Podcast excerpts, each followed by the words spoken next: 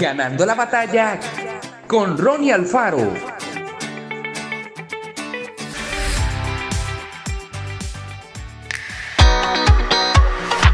En la época en que todavía muchas casas no tenían televisor, la gente hacía cosas muy graciosas con ese nuevo invento. Claro, era de comprender. Estaban acostumbrados a escuchar música, novelas y noticieros a través de la radio. Pero ahora la televisión le sumaba imágenes al sonido. Daniel y su familia fueron los primeros del vecindario en comprarse un televisor. Estaban tan ansiosos por descubrir esa nueva experiencia que apenas lo llevaron a su casa, rompieron el embalaje original y lo instalaron en el salón principal. Los niños se apresuraron a conectar el aparato a la electricidad y encenderlo.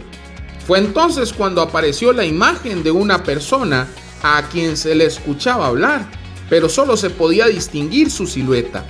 Un montón de rayas distorsionaban la visión, pero como se trataba de algo novedoso para ellos, igual disfrutaron el momento. Pasó una semana hasta que Daniel regresara del trabajo con una noticia.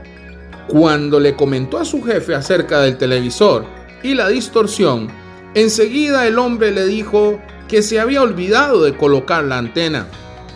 Por eso no se veía bien. Esa misma tarde compró e instaló aquel accesorio fundamental. Ahora sí se podía ver bien. Vivir sin tener la guía de Dios es como tratar de ver televisión sin instalar la antena. La gente trata de hacer lo mejor que le parece, pero nadie puede disfrutar la experiencia de una vida plena hasta que se conecte en oración con su Creador. Conectémonos con Dios en oración en cada momento de la vida.